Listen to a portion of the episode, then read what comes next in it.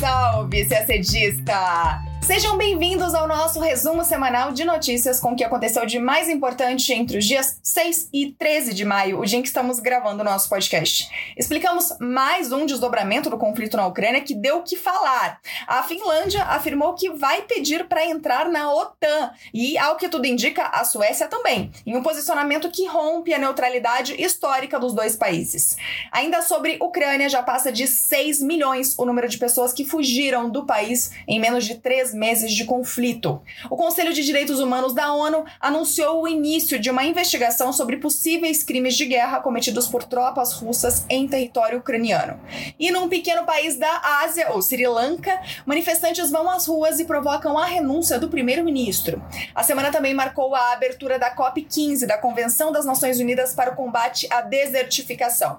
E o Brasil firmou com o Japão um projeto de cooperação para o desenvolvimento de agricultura digital tudo isso em detalhes você acompanha agora no nosso podcast. Na quinta-feira, dia 12, o governo da Finlândia anunciou que vai pedir sem demora a entrada do país na OTAN.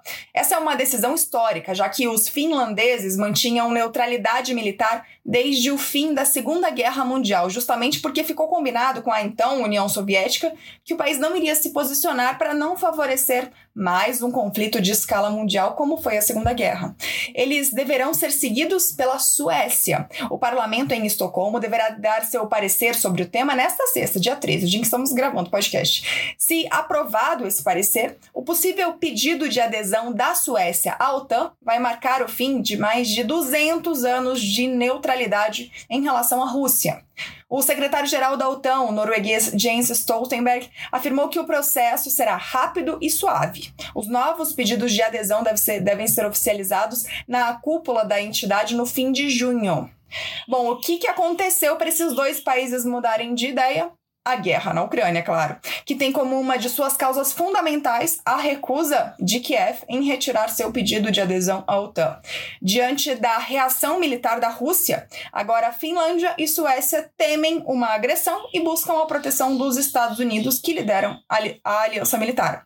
E também é claro que a Rússia não gostou da notícia. Se a Finlândia de fato aderir à OTAN, e eu tô falando só da Finlândia, nem tô contando a Suécia, a fronteira da Rússia com os países da OTAN vai vai dobrar de tamanho, na verdade, vai mais que dobrar de tamanho. A Finlândia tem 1.300 quilômetros de fronteira com a Rússia. De acordo com o Ministério das Relações Exteriores de Moscou, a adesão da Finlândia e da Suécia à aliança traria consequências para esses países e para a segurança europeia. Bom, antes de, de, tomar qualquer decisão, os governos da Suécia e da Finlândia conseguiram do Reino Unido uma garantia fundamental, um acordo de defesa mútua. O acordo foi assinado um dia antes do anúncio do governo finlandês, ou seja, na quarta, dia 11, e ele inclui assistência militar com tropas e armamentos em caso de ataques ou invasão. O premier britânico Boris Johnson afirmou que, em caso de um desastre ou um ataque à Suécia e à Finlândia, então o Reino Unido apoiará os países com o que quer que precisem, ou seja, militarmente. Significa que, pelo menos agora no papel, se a Rússia fizer com a Finlândia e com a Suécia o mesmo que fez com a Ucrânia, mesmo antes de os dois países entrarem de fato na OTAN, os dois países já têm garantida a ajuda do Reino Unido. Por falar no conflito na Ucrânia, na quinta, dia 12, o Conselho de Direitos Humanos da ONU aprovou o início de uma investigação sobre os possíveis crimes de guerra atribuídos às tropas russas desde que elas invadiram a Ucrânia, em 24 de fevereiro. A resolução foi aprovada por 33 votos, incluindo o voto favorável do Brasil. China e Eritreia votaram contra e 12 países se abstiveram. O texto prevê a formação de uma comissão internacional de inquérito para apurar eventos ocorridos nas regiões ao redor de Kiev e outras áreas temporariamente ocupadas pelas tropas russas. A reunião em Genebra foi a primeira dedicada a essa questão desde que a Assembleia Geral da ONU suspendeu a Rússia do Conselho de Direitos Humanos no início de abril por acusações de violações a direitos humanos na Ucrânia. A Rússia, que nega ter cometido abusos no que chama de operação militar especial na Ucrânia, pode participar dos trabalhos do Conselho ainda assim, como observadora, mas escolheu não participar dessa reunião como forma de protesto. Também nesta semana, a Assembleia Geral da ONU elegeu a República Tcheca para ocupar o lugar da Rússia no Conselho. O mandato é válido até dezembro de 2023. Agora, uma atualização sobre o número de refugiados da guerra.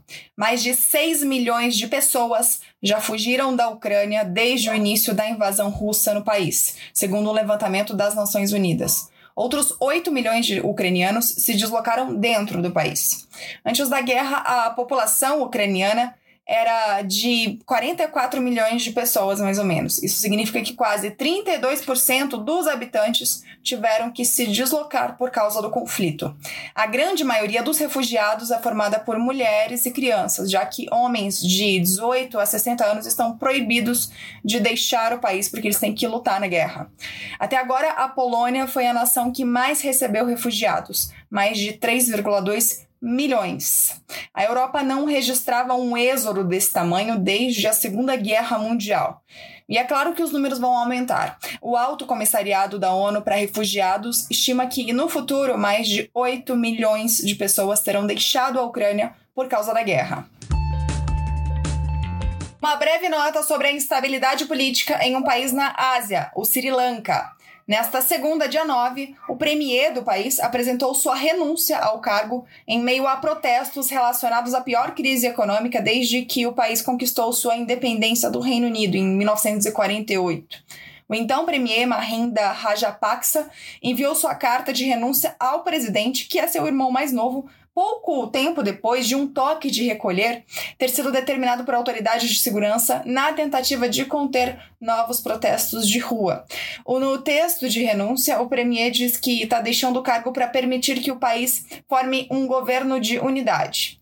Os atos, que vêm depois de uma onda de manifestações em março, já deixaram oito mortos, pelo menos, incluindo dois policiais, e mais de 200 feridos. Os manifestantes pediam a saída dos governantes devido ao fracasso de sua agenda econômica. A renúncia do primeiro-ministro não foi suficiente para conter a indignação dos manifestantes que, logo depois da renúncia, ainda tentaram invadir a residência oficial do ex-primeiro-ministro. A ilha de 22 milhões de habitantes enfrenta há vários meses uma escassez de alimentos, combustíveis e medicamentos. Em abril, o governo declarou a moratória dos pagamentos da gigantesca dívida externa, avaliada em 51 bilhões de dólares. O país já tem um novo primeiro-ministro, que tomou posse na quinta, dia 12, e prometeu formar um governo de unidade e evitar o colapso da economia do país.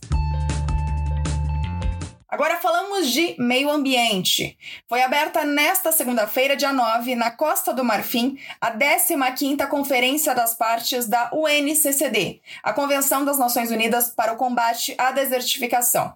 Atenção para não confundir as COPs. Aquela que mais aparece no noticiário que discute sobre a mudança climática é a COP da UNFCCC, a Convenção das Nações Unidas sobre Mudança do Clima.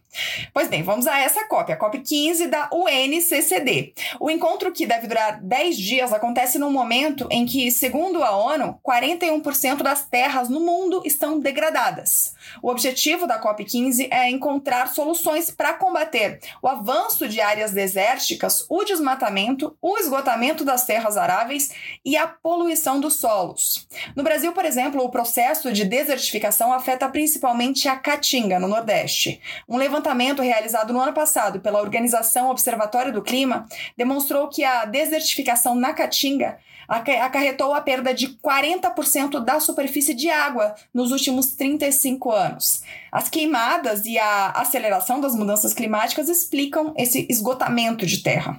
Um dos desafios para a próxima década, não só para o Brasil, mas para o mundo todo, será aumentar o rendimento das áreas plantadas sem esgotar os solos ou destruir as florestas.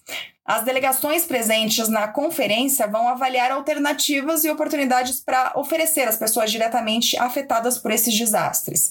Cerca de 20 soluções serão debatidas na COP15. A ideia é que até o dia 20 de maio, negociadores de 196 países, que são os países membros da UNCCD, cheguem a um acordo sobre objetivos comuns para combater a degradação do solo nos próximos 10 anos. E agora a última notícia, ainda falando de meio ambiente e agricultura. Brasil e Japão firmaram um projeto de cooperação para o desenvolvimento da agricultura digital em território brasileiro. Do lado do Brasil, o projeto vai ser liderado pelo Ministério da Agricultura e pela Embrapa, e do lado do Japão será encabeçado pela JICA, a Agência de Cooperação Internacional do Japão. As primeiras ações do projeto estão previstas para o segundo semestre de 2022. O nome do projeto é longo e já é autoexplicativo. Desenvolvimento colaborativo da agricultura de precisão e digital para o fortalecimento do ecossistema de inovação e a sustentabilidade do agro brasileiro. O objetivo é promover o desenvolvimento de tecnologias agroindustriais sustentáveis e, além disso, melhorar a produtividade e a rentabilidade do setor agrícola por meio da colaboração público-privada entre o Japão e o Brasil. E como vai funcionar? Deve ser criada uma plataforma de dados digitais da agropecuária brasileira e essa plataforma vai servir para disseminar tecnologias e informações.